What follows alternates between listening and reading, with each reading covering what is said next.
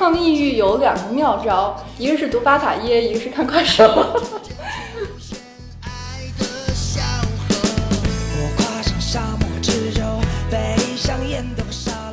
是人家就今天就想哦，我就理了一个发型，这个发型可能你们在你们看来是杀马特，但是人家看来就是他们这里面最靓的仔。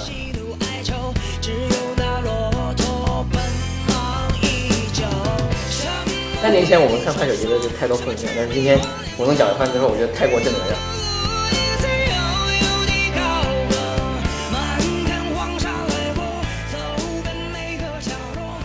老铁们，大家好，欢迎收听本期反向流行，我是《新京报书评周刊》的记者董木姿，也是反向流行聊天办的主任。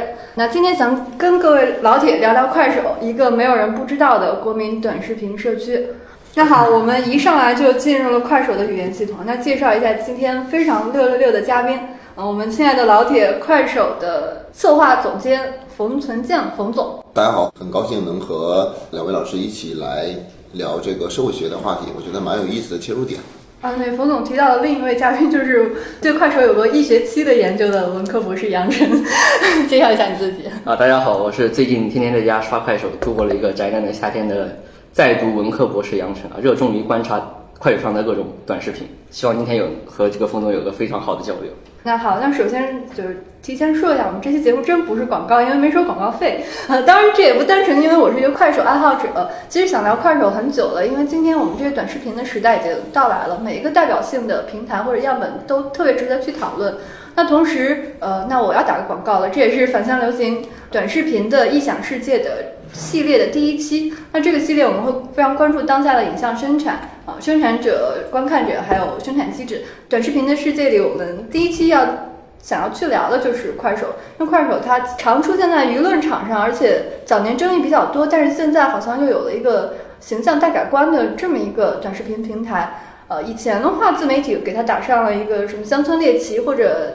呃，残酷底层物语的标签，但是没有可能没有想到，今天的话，快手的整体的形象也变成了一个呃，跟社会学家、呃，非虚构写作者或者作家寻找灵感的这么一个当代生活的素材库。所以现在也有了一个社快手社会学的这个概念。虽然我不知道冯总这个概念是不是你们发明的。哦，这这个不是，这个不是，这个是可能是很多媒体啊，就是还真是社会学家提的。对对对，像你们呃一样，可能比较喜欢快手的人，然后。他们发觉的一种现象吧。那行，那说明这个快手的就对快手关注不只是呃用户使用者，也涉及到学界或者就媒体方方面面吧。那其实我们现在对快手用户会有一个画像，之前可能是农村青年、小镇青年，但今天好像变得很不一样了。不是，我觉得我们先从就是自己跟快手的这个经验来说起。杨晨，你你你，不是你先来分享一下，你是怎么关注到快手的？是怎么又去写快手的这么一个论文的？我之之前主要关注快手，就是当年三年前了。三年前的时候，大家知道出现了一篇文章，叫一个一个视频软件里的中国农村。那篇文章估计对，估计也是快手的一个创伤经验，所以当时在网上传播的非常快。而且它里面呈现的内容就是让人觉得，哇，原来农村这这样的嘛，原来原来现在这个底层是这样的嘛，它有这样一种舆论导向。然后同时在那个时候有不断的文章出来反驳啊，反驳说这个农村不是这个样子的。中国农村是怎么怎么状态，就是形成了一个非常激烈的一个讨论。然后我在那个时候发现，他提出了这个东西，快手这个东西，呃，觉得很有意思。他带入了一些我们平时看不到的东西带到我们视野里面。啊，我觉得这个东西作为我们一个研究媒介的或者研究一个文化的人，可以值得去探讨一个现象。那我在那个时候就开始下载了快手。啊，并且观看快手上的各种短视频的，但我我中间三年前和三年后我中间有个断裂，然后我发现的是，我三年前看的快手跟三年后快快手，我觉得 完全不是一个东西了。就我三年前写的论文跟现在的快手就是完全毫无关系，过气了是吧，过气了。对，我对我的论文已经过气了。这个是我和快手呃进入的一个一一个方式。你自己是什么观感？我三年前看快手的时候，当时我整个界面的风格，整个那个呈现的内容就是比较杂乱的俗。但是现在我看那快手整个就是，就比较比较高大上。是现在我们虽然还有一些刻板印象，比如说一提到快手就是农村啊，一条快手就是那个三四线城市。但是你如果现在进快手一看的话，就完全跟三年前是两个状态，是完全是现在是一个比较高级的，或者说整个比较流畅，或者说比较那个清爽的一个界面。然后整个一个感觉也是呃留学生啊，然后各种做节目的人啊也在上面，就完全是两个东西。所以这个是呃算法根据你的偏好来去。我这个得 得冯总来说，到底是因为我看到的跟你的不一样。到底是算法还是还是说他们有有这种内容上的推送的变化，还是其他的那些内容？一会儿冯总来对，解答。其其其其实我先分享一下我自己的吧，就是我我是一个就不知道是得意的说还是很不好意思说，我是呃有点沉迷快手，而那个我其实抗抑郁有两个妙招，一个是读巴塔耶，一个是看快手。巴塔耶可能就普通听众。不是特别了解，他是一个非常奇葩的法国哲学家，他他你看有人说谈色情吗？对，我看他谈色情和谈那个耗费、嗯浪费，我就对，所以你就刷快手，我都非常非常非常治愈。呃，虽然不知道这个原理是什么，但另一块就是快手，我觉得它还是给我一种打开新世界的感觉吧。虽然这说法挺俗套的，很多人都会。这么说，嗯嗯，我觉得我可能像我这种就文文文化记者，作为一个就那种当代恶臭的废青，每天躺在床上看书，生活在我的这几平米的小房间。当我打开打开快手的时候，感到无比的愉悦，因为其实可能还是跟我最关注的人有关吧。就呃，我之前看那个作家。叫啥来着？写台湾的那个啊，对对对对，廖心中，他就是他有篇文章的题目叫什么？当你呃又苦又累是，又苦又对对，你就打开快手。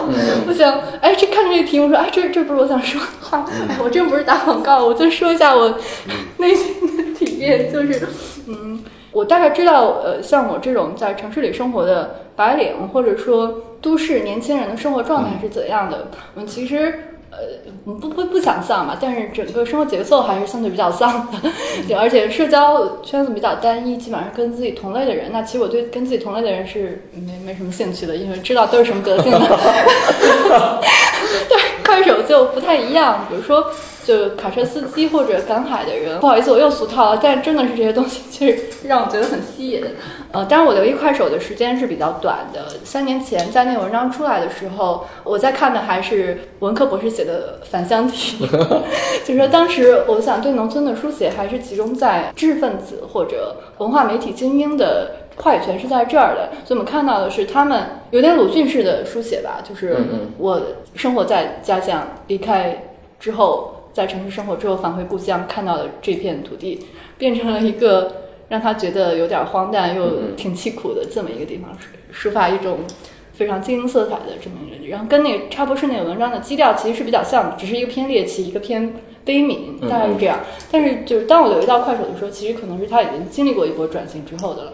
我感觉这中间发生了非常多的事情，其实特别想听冯总从这个快手它本身的公司的发展。和他的媒介形象的转换，以及他背后公司对于自身的定位的理解的这个变化，来跟我们谈一谈。因为我们只是看到了一个媒体画像，那个刻板印象可能是不准确的或者有问题的。对，我先说一下我自己的经历吧。我之前是一个调查记者，大概会全国各地去跑，然后了解一些可能偏社会阴暗面的一些东西。当然也会关注一些小人物的命运沉浮，这个可能是我一直在做的一个事情。二零一六年，然后我是第一次接触快手，原因其实是因为我媳妇爱看快手，哦，对她每天都会看快手上的吃播啊，对，然后我就打开了看了一下。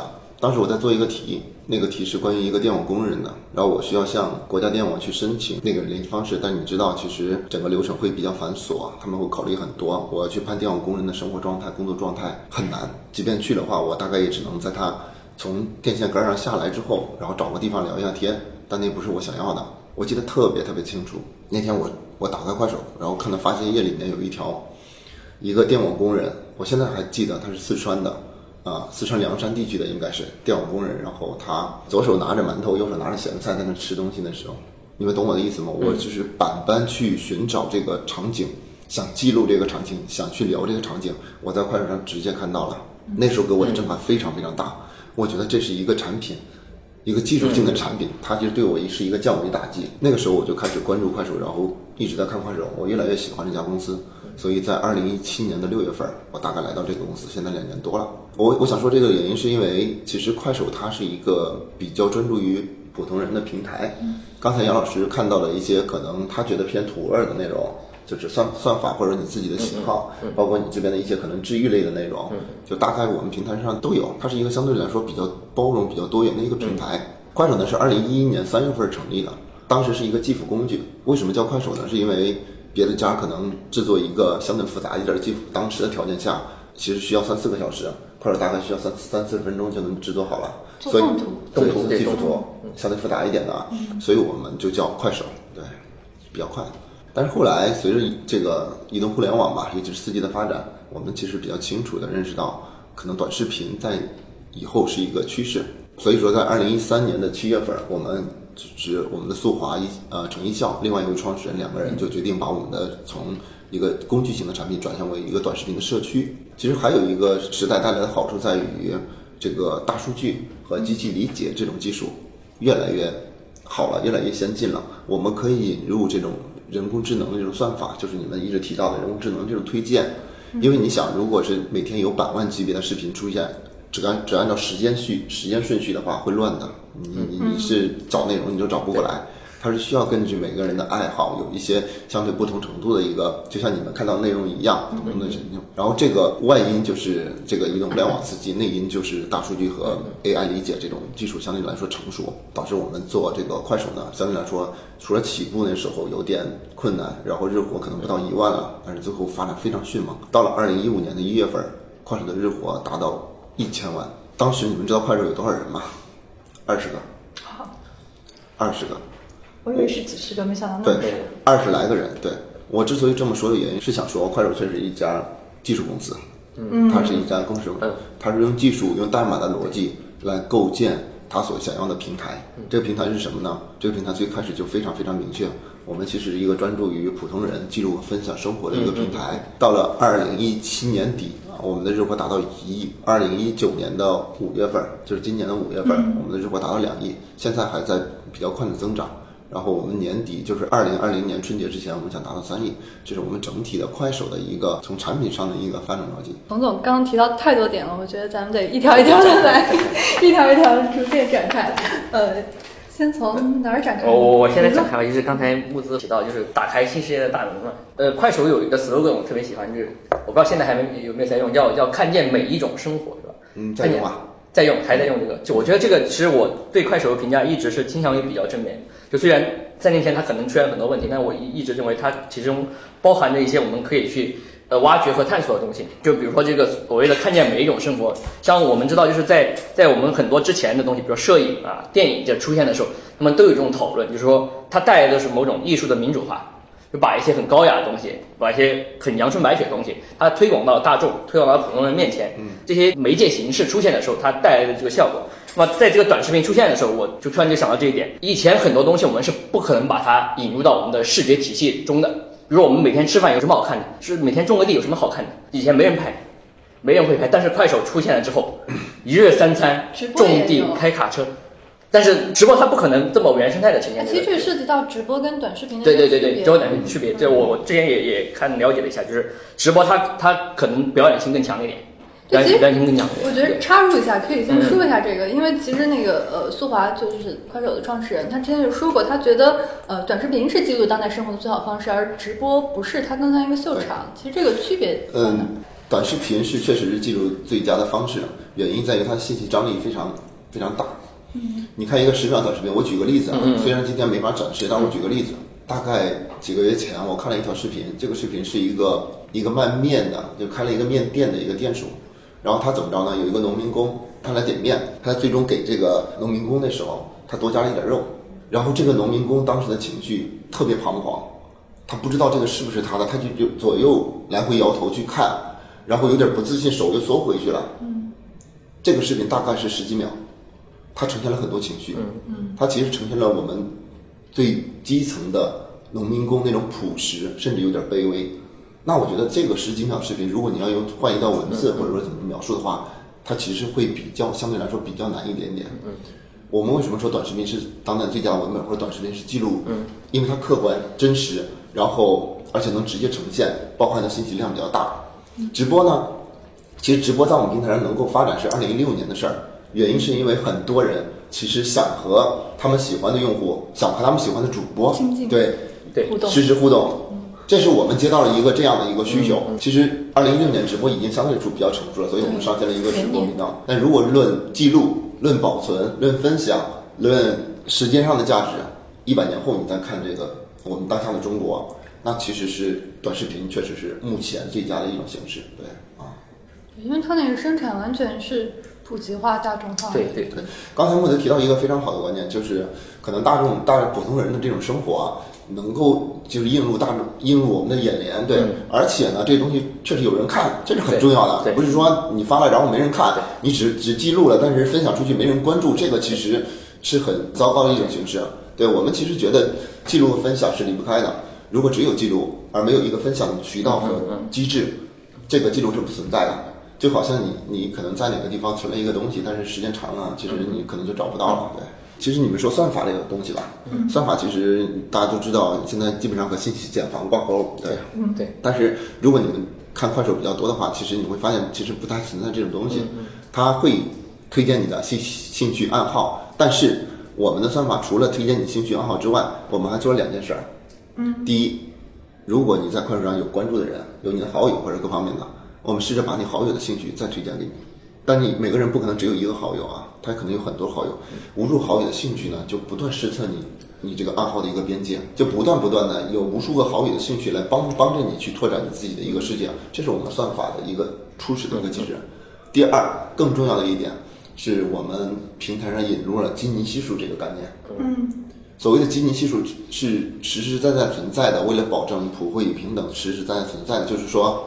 我们会对头部的那种，你们可能叫 KOL 啊，对我们叫头部的用户，对，有一定程度的流量的抑制，然后把这个流量给到更多的长尾用户、长尾内容。对对，每个普通人在我们平台上发东西，初始都会给两百左右的一个曝光，当然最终好不好还是要看你内容本身的质量，然后再给你。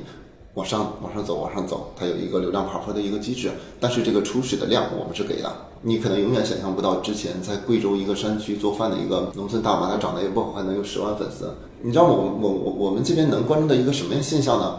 就是如果按照传统社会的定义，或者我们这个一二线掌握话语权这些精英的定义，我们平台涌现出很多新型的 KOL，他们很有号召力。和以前不一样，他们基于各自的职业涌现出来了，然后现在逐渐的被当地的政府所认可、所接受。在四川那个藏族那边有个姑娘叫卓玛，卓玛是是藏族人啊，他二十多岁，他因为在那个卖那个冬虫夏草和药材，啊，对对对，对对对对对，大概一百多万粉丝嘛。然后去年一年，他在快手上卖了一百二十万的货物，不仅自己卖，还帮助当地的村民。好多贫困村民，就附近村庄都在卖货，而且关键一点是，它的价格其实要比就是传统的经销商在他们收购的价格要高一点，其实农民是更获利的。然后呢，就被他们县里面请去附近各个地方去讲课，这之前是没有的。嗯，他走马这个小学文化，在他们县的发改委的支持下，现在成立了一个农民合作社，把它包装起来。这是在四川。呃，就看朋友转了一个。好像是某县的一个什么产业，我忘了啊，就是反正它类似于什么做皮鞋的，反正就这种制造业，说什么欢迎快手领导莅临指导，就是说，就说快手它是落地到一个有一个快手连接制造业的这么一个状态，就其实这个跟你刚刚说的这个土味营销或者一种新型网红的诞生，就是一种草草根儿，对草根儿 KOL 的，这这我觉得是。很特别的，之前是我，嗯，其实是这样，就是我知道你的意思啊。最近媒体啊，有给我们说了两个概念，一个叫野生网红，嗯，所以你说你你你你在问快手网红有什么特殊的吗？那其实我想说的是，我们的网红你在历史上其实大概率是看不到的。为什么我说看不到？是因为它真的是基于现实的职业，嗯，地理位置属性，然后成长起来的一个网红，它相对来说比较真实。对他有一个就是什么当代百工图鉴的感觉，对，你可以这么认为啊。对，当代百工图鉴就是廖劲忠他个人的一个观察。对，我关注了一个兵哥哥，对他是好像是在一个岛上待了七年吧，就守那个岛，然后他几乎每一条那个短视频就是一个大海，然后海浪声就特别美，然后他就说。诉诉说我是多么的寂寞，说什么第一年我的女朋友，我女朋友跑了，什么第二年谈了一个，然后是。啊，对这个这这个世界的本质其实就是孤独啊，只不过某只不过只不过孤独的形式不一样，有些人是因为日常工作本身比较孤独，像你说这个守守岛的，像我们说的那个远洋远洋的航员，像我们说的比如富士康的员工，相对来说比较和外人接触不太多的职业，这是一种；另外一种，其实我们每个人不是都在战胜内心的一个孤独吧？这个事情本质上还是我们要我们自己扛啊。对，对，其实他也说了类似的话吧，就说。呃，就是说这个，我这是鸡汤啊，对。不是，他他是说，就是就是这个，你们这老铁们，呃，指责我说整天就发发同样的内容，整天都说就是找不到女朋友，对。但是但是你们想想，这就是我的生活呀。然后我突然想到杨博士其实也挺寂寞的，但是他却没有一个短视频能够展示。真的什么也不是，我也挺寂寞。文科博士的状态就是这样的。对对，其实我想听你谈谈，就是刚刚我们提到的这个草根网红，或者说另一种 KOL，这个东西怎么转化成一种老铁经济？我觉得就是呃，还是提到我们刚才说的呃，快手社会学那个层面，就是说，呃，像之前那个冯总提到那个，其实推荐算法其实很重要的，就是他说的那个平等普惠原则。就之所以快手在当年会引起那么多讨论，就是它其实它是因为它要打破了信息茧房。说之前你大城市北北上广人，你不可能去看到一个农村的，看到一个三四线城市的这样一个生活。但是快手那个呃平等普惠算法给你推荐，你看到那个状态，你一下子世界观就被颠覆了。哦，原来那个地方是这样的。所以他的震惊是来源于这个地方，是两个不同区域的，就之前不可能接触的东西被勾连到一起了。对，这个时候所有的观看也好。所有的之后产生的这个商业机遇也好，都是在这种打破这种隔阂之间产生的。但是再一下就是快手的，刚才冯总也说了，他们现在要保证这个世界的真实被看见。我觉得提真实这个话题，就是对于一个企业来说，我觉得就可呃没有问题，你做推广宣传。但是如果我们做研究的话，那这个真实这东西那就很有质疑性了。吊诡，什什么叫真实？何种程度上的真实？这这都是需要需要辩驳的。就举个例子，就当年快手那个事件出来的时候。那个文章也在说，呃，这个快手让我们看到农村是这个样子的，这么刁鄙啊，这么野蛮啊，这么粗鄙。嗯。然后所有的人开始批评他说，农村不是这样的，农村欣欣向荣啊，农村生机勃勃。对。但是这个问题在哪儿呢？那个文章说我看到农村是这样的，然后他还所有的批评者说我看到农村是这样的，但是他们没有注意到的是，他们都是通过快手来看农村的。说他们看到的不是中国农村，他们看到的是一个视频软件里的中国农村。经过一层中介。对，所以说我们在看到这个所谓的真实的时候，一定要意识到这个真实是由经由这样一个快手这样一个媒介所呈现出来的真实。当然，我认为快手包含着某种真实，或者包含某种真实的碎片，但是它不是。所见即所得的真实，它不是一种唾手可得的真实，它是需要我们进一步去分析、去判定，或者说去进一步去接触的。如果我看的话，它不是直接给你提供了一种真实的实物，它给提供了一种去抵达真实的渠道。你可以经由快手这个窗口啊，去接触到某种真实，但是你必须要意识到这个东西，这个快手这个媒介的存在。那就是我们在提快手社会学，为什么呃这些社会学家、这些学者开始提这快手社会学？因为他们。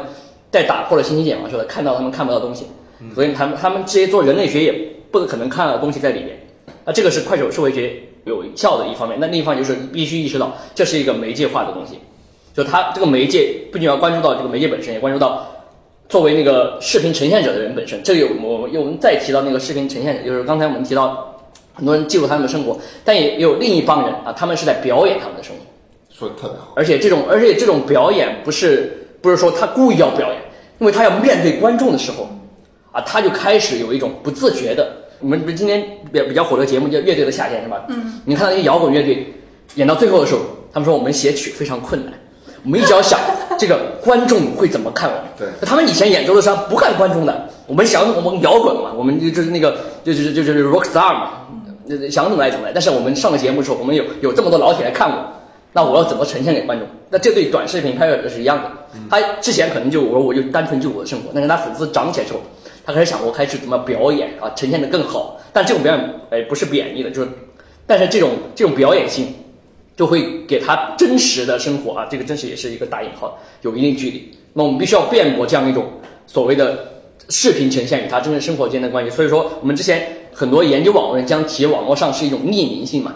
这种匿名性在短视频里同样存在，因为有这个表演的存在。说你虽然看到他的脸啊，看到他整个人，但是他还是一个蒙面人，他还可能是一个蒙面人，因为他可能是在表演他的生活。那这些都是需要在我们在看到某种快手社会学的时候需要去辩驳的东西。那另一方面就是社社会社会层面，比如说国家政策导向怎么导向这个视频的运营，或者说这个社会舆论怎么来评价社会运营。所以说我们在讨论那个快手社会学的时候，就是三个层次都必须要需要把握到，一个就是媒介本身，就是快手这个视频本身，比如说它的算法呀，比如它的那个界面呀。另一个就是快手上这些用户和他的那些视频生产者，他们提供的一些呃能动性啊，他们怎怎么表演或者怎怎么呈现他们的生活。第三个就是社会层面的政府啊，社会怎么来导向这个方向，这三个层面把握到，才才可能去把握到某种啊真实的印象。就是我觉得快手是这样一个东西，而它的经济是建立在这个框架里面的。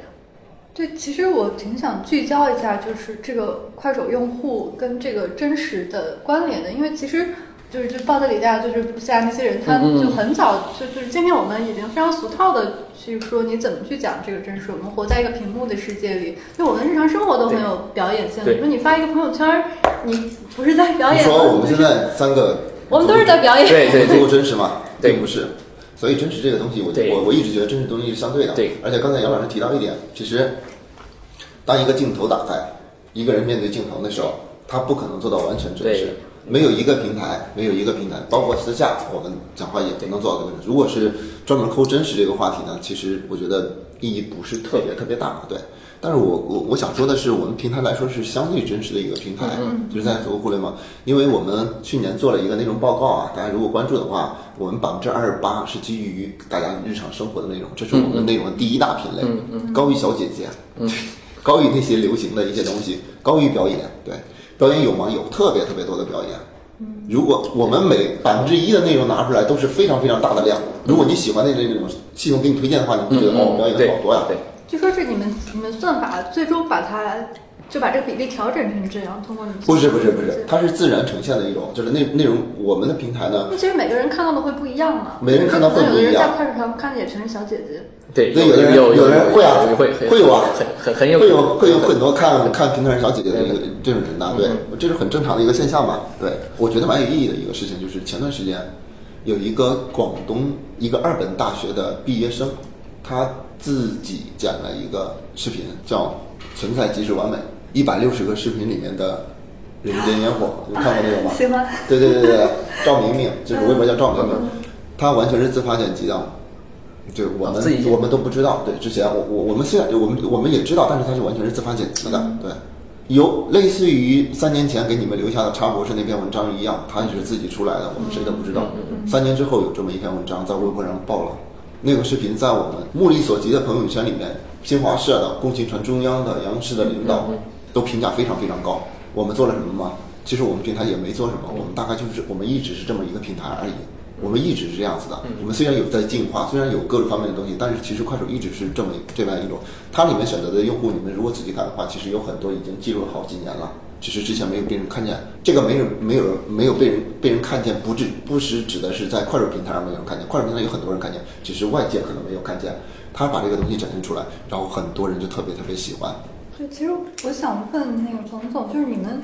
嗯，有没有一个总的数据啊？你刚刚说的那个百分之二十八是在所有上传的视频里面？对，是过去一年所有上传的视频里面，然后我们按照这个标签分类一下。那如果说这个快手的用户上传的和观看的，他们这个地域和阶层的分布大概是怎？我们快手这个分布和中国移动互联网用户结构分布基本上是一样的，非常非常一致。大家就可以看一下 CNNIC 那个数据啊，最新的数据，我们在一线城市大概也就百分之十左右吧。现在还是这样？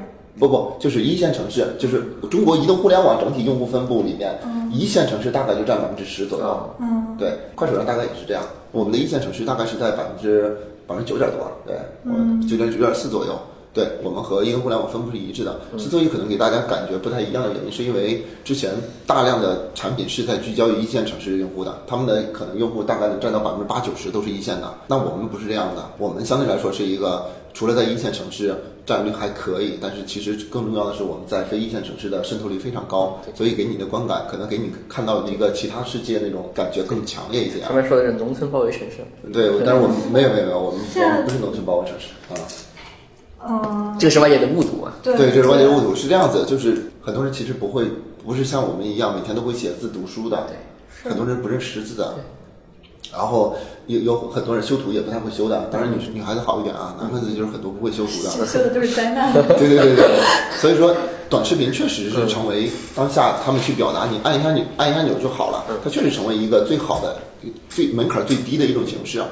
然后很多人其实市面上并没有对一个比较普通的，就是社会的大多数一个非常友好的软件，我不方便提什么名字啊，但是我们去看很多产品的设计，其实是很复杂的。嗯，很多人是玩不懂那个谁谁谁什么来，对。我拍不了某某某小姐姐的那种。不不不，可能复杂。咱们举个例子吧，咱们就说微博啊，微博非常好，做的非常非常好。嗯。但是如果你让你爸你妈或者说或者说你那一辈儿啊，就很多人去玩那个啥，他们找不到入口的，对对对。太，多了，太复杂。对对对对，而且他们不会写一百一百四十个字儿，能写好的人不多的，所以说就他他是给了一个很低的门槛儿，然后很多用户他们是自自然而然的流入到快手里面，我们从来没有说去选择这是城市用户，这是农农村用户，这是农村包围城市，所以你们有农村包围城市的主要原因是因为你们之前根本就没看到，除了一线城市之外，还有那么多的用户他在说太好了，他有那么多用户，他有表达的诉求，他有倾诉的欲望嗯，他和我们一样，人一样。我们肯定今天想吃个日餐，但是其实人家就今天就想哦，我就理了一个发型，这个发型可能你们在你们看来是杀马特，但是人家看来就是他们这里面最靓的仔，对，对，他们就是这么认为的。然后他们就传到快手上，然后大家让大家看一下。我们要理解，我们要尊重这种不同的一个状况，并不是每个人都接受高等教育，并不是中国接受高等教育的本科生大概只占百分之四多一点，大量的人群，普通人群其实是属于一个高中水平，或者说连高中都没到的一个水平的。如果我们把市面上所有的智能手机放到一块儿，你会发现现在平均数大概就是千元的千元的一个智能机，这还是现在已经在进化的一个状况。觉得反正是我是更加理解这个社会的一个比较多元的一个状况。这两年我之前也做做媒体，大概做了差不多快十年的时间。然后这两年我来我来快手，其实我如果说要用几个字儿表达我的观感，我大概会觉得是保持敬畏。所以你刚才说媒体形象是吧，和大大众对快手的印象是吧，有时候有个改变。我其实想说，因为快手的宣传团队啊成立非常晚，它就是一家技术公司。我们二零一六年或者到二一各人是都是老实人，对，都是老实人。当时根本没有公公关团队，也也没有人处理。快手确实有一些历史历史上的一个欠债吧，但我们现在通过这种呃不断的走出去，不断的向大家讲一个真实客观的，我们不能说每天说快手有多好，那没意思。嗯，就到底是一个什么样子的？我们知道这个平台里面有很多积极向上的内容，也有一些本来属于一种他可能比较悲伤的情绪，或者是或者是其他情绪，但这个就是一个相对来说比较真实的呀。嗯，我们不宣传我们是完全美好的，对，这个世界也不是这样子的，对。然后刚才你说那个老铁经济，其实老铁经济，嗯我觉得这个事情蛮好说的，就是 你看我们无论是逛淘宝也好啊，逛其他也好，我们其实其实是选商品的，快手上也是逛也是选商品的，嗯，但是在选商品的同时，我们其实也关注那个人，就是很多用户其实他关注那个人，所以说很多粉丝看到他们其实有一种你知道另外一种粉丝养成的一种感觉啊，对对对。就是我们是看着你一步一步在往上走的，而且你的内容我非常喜欢，对，然后这种呢就形成一个非常好的一个社交的一个粘性的关系。你会发现，其实快手这边的粘性的程度，就至少目前短视频领域应该是遥遥领先的一个程度。所以说，当他们比如说卖一些东西啊，或者说要做一个什么样的东西的时候，粉丝其实是挺满账的。而且这些作为这些主播或者说这些被追寻的人，对吧？他们其实蛮注重自己的一个声誉的。因为做的肯定不是一单子买卖嘛，对，所以所谓老铁经济其实就是基于这个平台的一个社区的粘性，它是其实不仅是专注于这个播本身，我们也专注于这个，嗯，因为这个嗯主播他个人的一个号召力或者叫粘性吧，带来的这这种转化啊各方面都是遥领先的一个状况，对啊，我我跟冯总看法有点相似，我觉得老铁经济就是某种程度上是种粉丝经济嘛。对，它它建立的基础实际上是有一个情感连接在里面的，他是先是相信你这个人，啊相信你这个主播，其次才相信你买的货物，它实际上是建立在就是刚才冯总说的一种社区的情感粘性之上的这样一个东西。它这样就是它实际上是快手是把这个情感强度或者说情感粘性给转化到了这个商品变现这个这个角度上。我觉得有点像一个互联网时代的虚拟熟人社会。目前有这种态势，就是相互加好友，然后这种认识，嗯，开始产生更紧密的一个不是还。有那个找到对象吗？你你试试。哎，对，我们平台上有有一个有有一个应该是河北的是吧？河北的一个一一个养猪的对，养猪小养猪妹。啊，养猪小妹，养小妹有有对象，也找了个养猪的。养猪小妹有对象了，对，不要不要惦记了。对我们和有一个有一个相亲大妈专门在直播间里给人相亲，你可以试一下。已经谢谢我。他已经配配一对成功好多了啊。对对，你你你继续啊，感感谢的话留到节目之后再说。嗯，对。对，刚才冯总提到那个就是快手很多点，其实都是我觉得就是快手作为快手一个独特性的地方嘛，就是它能够看见更多的普通生活的人。但是我们也观察到，就是快手。比如说，快手从三年前到三年后在不断的变化，它也在做一些做一些调整。比如说，它它它引入了很多，比如说这种 MCN 这样的一些团体啊，或者公司引进来，或者它也在尝试引入更多美妆啊这些东西。这样，这一个是它需要改变形象的需要吧，另一个就是就是业绩的压力吧，需要竞争呀，需要提提升这个业绩。比如说你们有三亿直播这个目标，那肯定要用这些更更强的这些东西来引流量更大的这些团体进来。那这个可能是不是对你？说的刚才一种构成快手这种比较独特的地方，一种冲击呢，就是比如说，嗯，不再不再那么平等普惠，非常非常好的问题，非常好的问题。但是，嗯，但是我想回答一点是，呃，目前我们引入各方面的 MCN 啊，包括你说二次二次元啊，那解释一下 MCN 嘛，就是一个网红的加工厂，对对对，包装团队，包装中介，对，嗯，对你解释的非常好啊，MCN，呃，然后。引入其他领域，其实是对社群内容生态的一个补充。它和我们的普惠平等这种价值观完全不冲突，是因为他们所占的量，就是即便引入之后所占的量，但我们平台上也是比较小的一部分。对，它不会控制，它不会对我们内容生态造成影响。我们我们也不做控制。是这样子，我我我给大家讲述一个逻辑，这个逻辑可能只供参考啊。我们之前在我们直播这个这个事情上啊，其实和短视频是一样的，我们其实不太鼓励。就是之前啊，我说的是 MCN 进入的原因是，主要是因为其实 MCN 相对来说比较成功，对吧？他们这个各种体系比较完善，他们一进来，大概这个这个天下就是 MCN 的天下了。但是有很多人说 MCN 毁掉了整个对 短视频。对这个这个我不评价啊，我我只说我们的逻辑。我们二零一六年那时候之所以当时没有引入 MCN 的主要原因，其实我们想给普通人机会，因为我们知道他们。刚开始肯定竞争不过更专业的 MCN 这种的。如果你当时引入了，我们现在这个直播应该就是一个秀场的一个生态，嗯，和其他家没有任何区别。但是我们没有这么做，我们就想让先给这个普通人去一直不断成长的空间，让他们学会做直播。其实直播本质上，我们用东北话说就是唠嗑，对吧？你东北人？我不是，我 都是老铁，都是老铁。我是我是我是河南人，嗯。我和他也黑的对象，也是黑的对象。山山东老乡在这。对对对，我继续说完啊。嗯。然后给他们机会，三年三年了，这个普通人就是我们这个社区，你你能发现快手是一个什么样的结构啊？嗯。快手是一个纺锤形的结构，就是头部的没有那么多。但有特别特别多，大概是这么一个结构。这个结构已经形成了，而且以普通人为主的，就是我们普通的老铁。然后他们也会会做直播，会做这种直播的生态已经形成了。在这种前提下，我们今年决定引入 MCN。这个其实不是出于业绩的考虑，嗯，当然它会有业绩方面的影响啊。它是说，就当这些人已经站站稳脚跟了，我们不会影响我们平台为普通人服务或者让普通人生活更好的一个初心之后，我们再引入其他的一个。生态 MCN 之之类的，这是我们在做这个事情的一个根本原因。当然，我非常非常欢迎 MCN 的，目前啊非常欢迎 MCN 的一个入驻。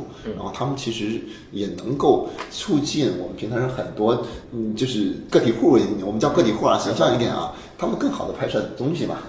然后他们这部分占的体量不会影响我们平等普惠这种整个理念。对我们的经济系数照样在运行着。对。只不过在某种，可能在某种方面，因为它是今年刚开始建立嘛，所以可能刚开始会有一些相关的呃呃流量倾斜啊，但是不影响大盘。嗯，听着有一点像什么社会主义初级阶段的短视频。初级的就是这 M 三呃先先付让一部分人先富起来。冯总 的意思是说，他那个基盘已经形成了。对，基盘对对对，他后来用先不影响他的基盘。这其实也是回答你们，我们会不会对我们的平等普惠那个理念受影响吗？不会的。那这是很多那个产业报道他会讲到的，就比如说他会讲现在的那个短视频的产品逻辑和那个资本战争，就是他是会推着你进去的。按照这个丛林法则来讲，寡头只有一个嘛，就是当你占有了大多数用户的时候，你就占有了他们的时间。那其实你不管你是理念上再好，再强调就普通人记录生活，那当大家不选择这个东西的时候，其实这个理念是很难。你说的非常非常对，我觉得我觉得木子说这个基本上是体现了我们这段时间做事一个大的逻辑，真的是这样子。我我们老讲平等普惠，嗯嗯对吧？我们老讲这个事情，但是其实平等普惠不能只聚焦于五五环外的人呐，嗯，那样只会让你的市场越来越小，只会让你的产品可能并没有触及到特别大的一个向我们宣传的所有的普通人啊。对，我觉得这个产品的平等普惠呢，这个逻辑呢是应该延伸到更多的人，包括一环内的你们，对，包括三四环我的我，对，就类似于这样的这些人是应该都包括在进去的。我们最近在做的这这些事情。包括 M 新的引入各方面，其实都是在这个大逻辑前提下面进行的。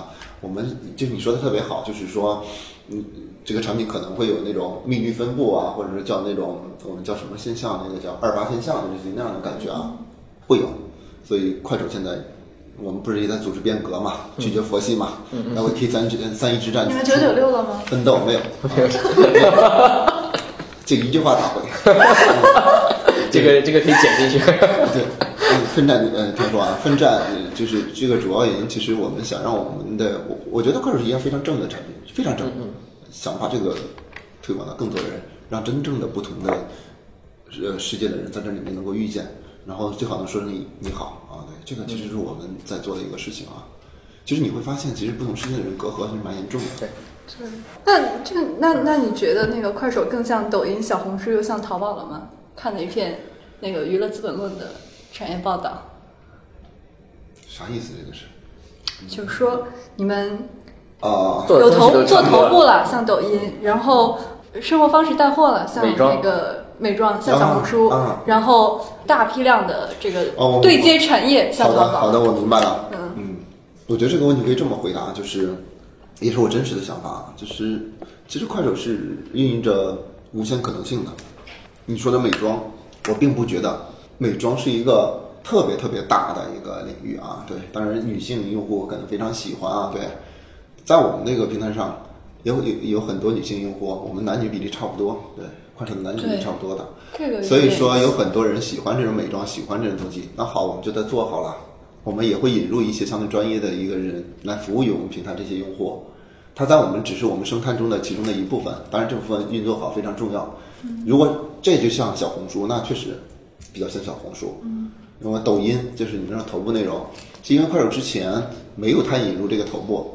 我就刚才那说的，我们怕引入头部之后，普通人有点吃不消，就是像我们这些正在乐呵呵激流生活的，咵一下子把打倒了。对，这个其实不是我们想见到的。但是当我们的生态已经发展到现在阶段，我们想把普惠从从所谓的五环外往里面扩充的时候，就是这部分的领域，其实是我们一定要去做的一个事情。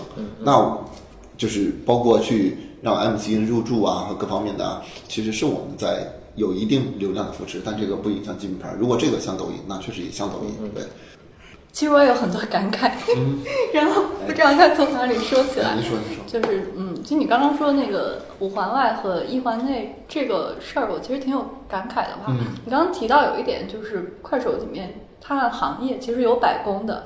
嗯，那比如说像我们文科博士这种，有啊我我真的搜了一下，发现关注量粉丝很少 粉粉丝就是小猫三两只啊。就说其实我们突然就想到，就是嗯，就是快手能够带给呃你刚刚说的可能百分之六十的一线呃或者新一线的城市人这么大的刺激，就可能真的是因为都市中产的生活是最无聊的，或就是怎么说呢？其实他那个是一个很流畅的生活吧，就是我们被消费整合的非常流畅，非常的完整，非常的平滑，嗯。啊，就是就我们整个世界里没有超出我们想象的东西，就是非常得体的一种状态，然后日复一日，就可能会有一点缺乏想象力，或者会有一点颓丧嘛，这这就是文科博士的这个老话题。其实我们看快手，就好像杨老师说的，我们是在看平行世界里面另外一群人，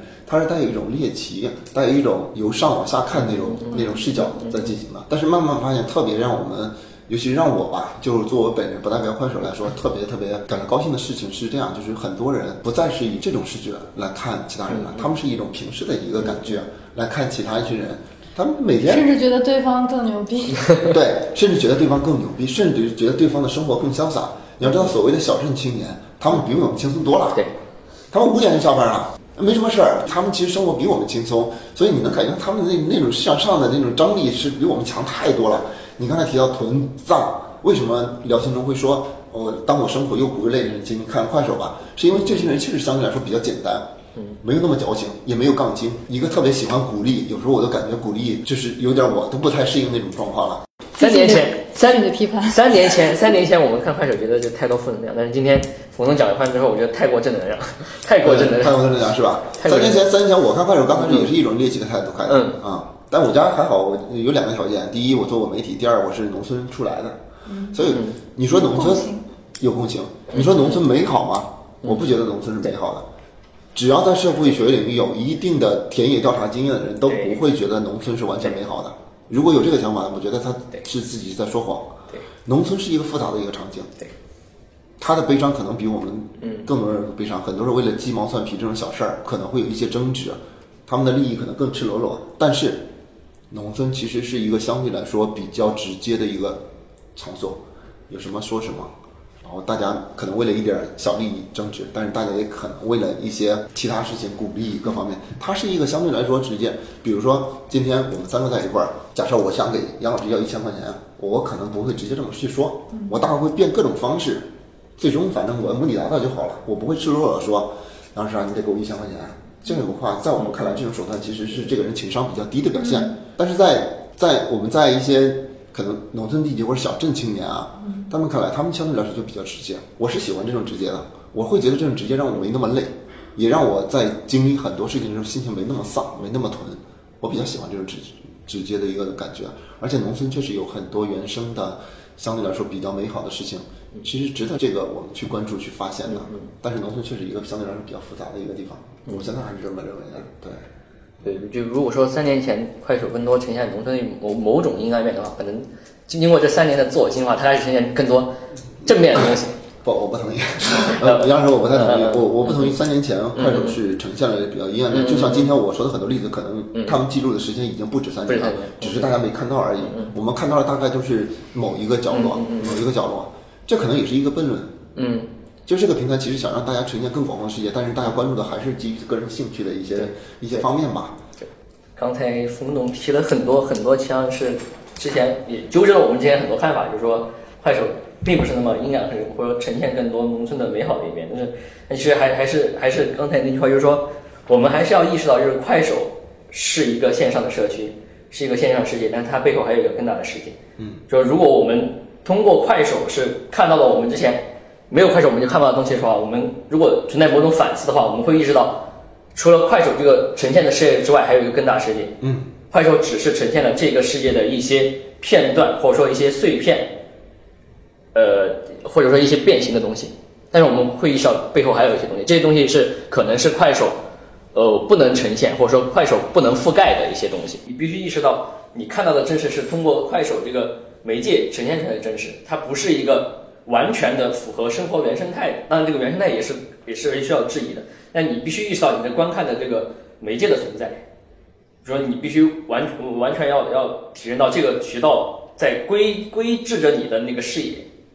这个是要就是我们提快手说的一些原因，就是因为我们不仅要看到快手通过快手看的东西，而且看到快手这个东西本身对这个所看事物的影响。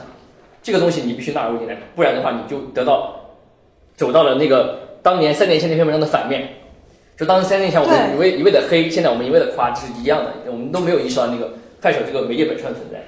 就其实有一个很实际的问题吧，我觉得不只是“老铁经济”这个词儿，呃，就很多呃乡村扶贫，他们都会有这个问题。就现在也会用就重新改造乡村的概念，赋予它一个新的含义，就有一点像强人。嗯，这个村有一个强人，由他去带动大家，把大家整合起来，有一个 形成一个经济的动能，然后大家就一起致富。但其实，嗯，我们看到现在很多就是做乡村研究的呃论文，我们也会发现，其实最后还是呃保存了那个最初的那个差异，就是富起来的还是原本占有资源的人，其实其他人也很难分到。就就说这个呃，快手它怎么去连接制造业？如果只是靠网红带货的话，嗯，但它是有一定的积极效应的。但是它怎么跟那个产业形成一个联动，或者说，就刚刚也在提，就是今天不是制造业的黄金时期了，它嗯就要想着去怎么去让它重重焕生机的，但是整个一个地区的呃整个一个地区的产业，它能不能通过短视频的消费或者网红经济来去把它盘活起来？我觉得这其实是一个真的是挺复杂的问题，也是我觉得特别。去值得长期关注的问题，就我感觉现在他们就快手现在做的电商，就跟当年淘宝他们做的是差不多。淘宝也有这种，淘宝也在推这个这个视频视呃短视频的这种带货的这个东西。就当年淘宝也做淘宝村嘛，包括京东也做这个京东村嘛，做黄了嘛。对。现在这个快手也是这个逻辑，就是它要带动，然后好像带动这个乡村发展。但是我们如果观察当年的淘宝村，观察京东村，特别是京东做那个。村其实有很多问题，就现在暴露出了很多问题，就是它能否像它承诺的做的那么好，和它实际的运营实际上是有差距的。而且这种差距，一方面是他他做的努力，一方面是他那个，就刚才你说的，就是他那个在他那个结构里面获得更多的效益的，可能还是当年那批本来拥有更多资源的人那块。反正这个也涉及到一个企业所能负担的，跟整个区域的一个经济结构状态的一个，这是。但本身这不是企业能够掌控的东西了，不是它能完全掌控的东西。这还有就是政府，政府介入，就刚才说的，就政府很多呃地方乡镇政府来来对接啊，这种，呃是这种这种合力在里面。那那杨博士还有什么补充？其实今天聊得很好，就总结一下，其实就冯总表达的理念都是。我都非常赞同。六六六，对，而且这个话说的很圆，就公关高手。其实我这和公关没关系。对，最最后最后最后最后讲句鸡鸡汤吧，就是就是虽然就是快手不是快手，快手现在做的很多策略上的改变跟以前有所调整啊，但是他们我呃，据冯总讲的，还是他们保持某种初心在。那其实快手很打动我的一点就是他们提那口号，就是你让冯总发给我那个 PPT 里面他写的，就是说看见这个无垠的世界。看见这无无垠的世界，实际上这个这句话让我很触动的话，就是让我想起了鲁迅那句反反复被引用的话嘛，就是无数的远方，无数的人们都都跟我有关。嗯，那如果如果一个一个呃产品啊，如果一个短视频平台，那能够达到这种让你和世界连接的话，嗯，起到这个效果，那我觉得它是有对这个社会有益的，对社会有益的。但是，嗯，希望快手能够在这个理念的道路上能够实现接近实现这个目标。在这个残酷的黑暗森林里面，依然保持着这种动力啊，这种理想的初心啊。我大概说，我觉得你已经变成了杨总。我我是那种表达某种期望，挺好的，挺好的。这个杨老师的建议还有各方面，我们都都还蛮认同的说法。对，对，我其实比较希望看继续持续观察快手跟制造业的那个连接吧。好。